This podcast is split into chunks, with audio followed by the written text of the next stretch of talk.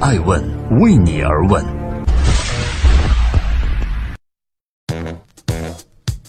Hello，大家好。二零一八年四月二十四号，星期二，爱问人物创新创富，欢迎大家的守候。今天我们来聊一聊未来出行，共享单车三国杀都是为 BAT 做嫁衣。橙、黄、青、蓝、绿、白、彩，这些曾经占据城市街头的各色单车已经是昨日往事了。资本快速驱动下的共享单车行业，死去的单车你连名字都记不起来，活下来的勇者则进行着另一场你看不见的暗战。一月二十五号，滴滴接管小蓝单车，推出自有的共享单车品牌青桔单车。预计年内投入总额超过五亿美元。三月十三号，ofo 小黄车完成八点六六亿美元融资。四月四号，摩拜单车三十七亿美元卖身美团，为此前与 ofo 合并的大概率事件画上了休止符。四月十三号，成立仅一年多的哈罗单车获得蚂蚁金服和复星集团七亿美元的共同注资。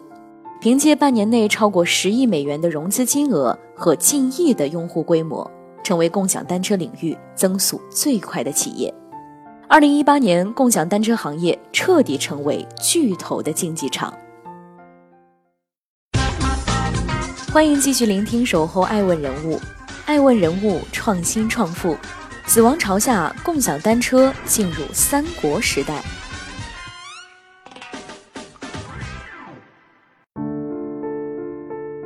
自 ofo 投向阿里，摩拜卖身美团，哈罗单车获得蚂蚁金服的投资，共享单车版图的变更已经是不争的事实。新三足鼎立也由此产生。不断变更的格局中，共享单车的头部效应依然很明显。二零一七年全年，ofo 和摩拜两大巨头占据了中国共享单车行业里百分之九十以上的市场份额，是无疑的行业巨头。据二零一八年中国互联网春季报告，三月，ofo APP 活跃用户数达到了两千六百二十点六万，摩拜 APP 活跃用户数达到两千两百一十七点一万，稳居共享单车行业的前两名。成立不到两年的哈罗单车，通过深耕二三线城市的差异化运营方式，悄然爬上了第三把交椅。最新的数据显示，哈罗单车三月活跃用户量增至五百一十点六万，较二月同比增长约百分之一百零四，日活用户也增至七十九点三七万。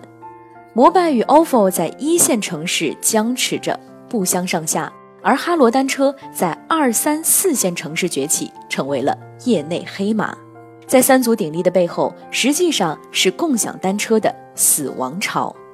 不计其数的企业投入到共享单车的行业风口，但在市场残酷的竞争环境下，又纷纷以失败告终。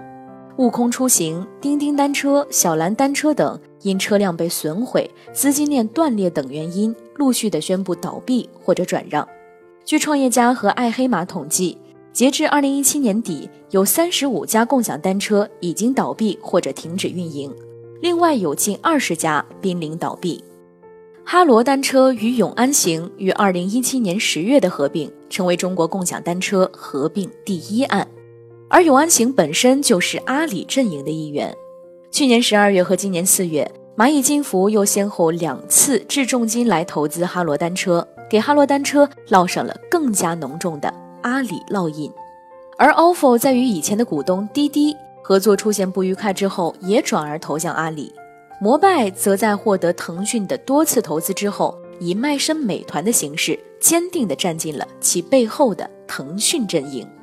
赛富亚洲投资基金创始合伙人严岩认为，目前共享单车行业还没有分出第一名和第二名，唯一能够决出头名的方法是腾讯或阿里发起支持。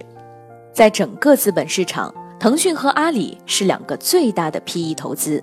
而且已经进入全球市值排名前十公司的行列，其他企业难以与其抗衡。站好队投靠 BAT，成为 BAT 布局的棋子，是国内大多数互联网创业项目的宿命。在共享经济领域创业的项目，可能也不会例外。如今，共享单车已经成为了彻底的巨头游戏。由于硬件成本高、回报周期长、投资体量大，摩拜和 ofo 都很难靠股权融资来继续烧钱。摩拜选择卖身投靠腾讯的美团，创始人胡伟伟套现十五亿元，成为抛弃同龄人的赢家。共享单车得到资本青睐，归纳起来其实就两个字儿：导流。ofo 可以从阿里拿到钱，摩拜被美团收购，是因为他们能够为阿里、美团来导流。包括滴滴、京东、美团可以得到腾讯的投资，也是基于这个商业逻辑。在投资人的眼里，共享单车的价值是为移动支付提供入口，并完善其他出行环节的布局，比如网约车和共享汽车。从 O2O 网约车到共享单车。资本都寄望于通过快速烧钱式竞争形成小巨头，但随着融资持续不断，估值节节追高，后续跟进的资本心态也开始出现微妙的变化。欢迎继续聆听《守候爱问人物》，爱问人物创新创富，未来出行十六家独角兽企业杀出重围。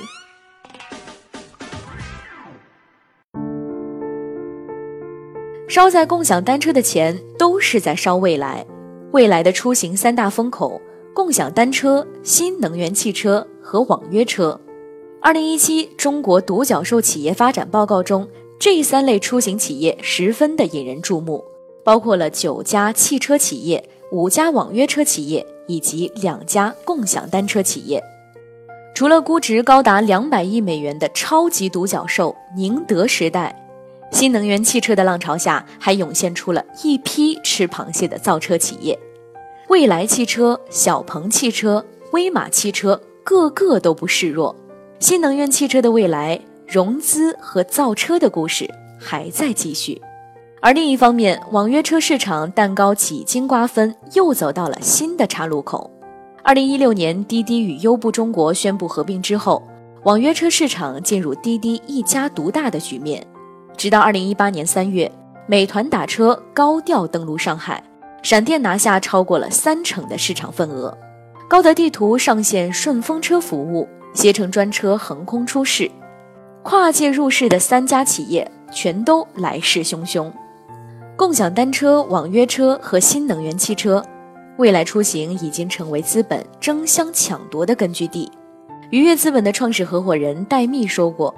出行行业本身就是一个非常大的产业，出行、金融和房地产应该是所有国家 GDP 里最大的三个产业，这是一个能容纳很多公司和环节的一个产业。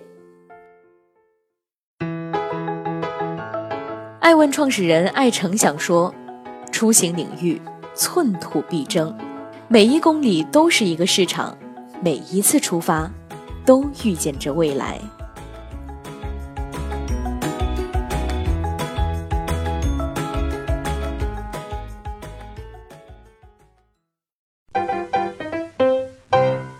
爱问是我们看商业世界最真实的眼睛，记录时代人物，传播创新精神，探索创富法则。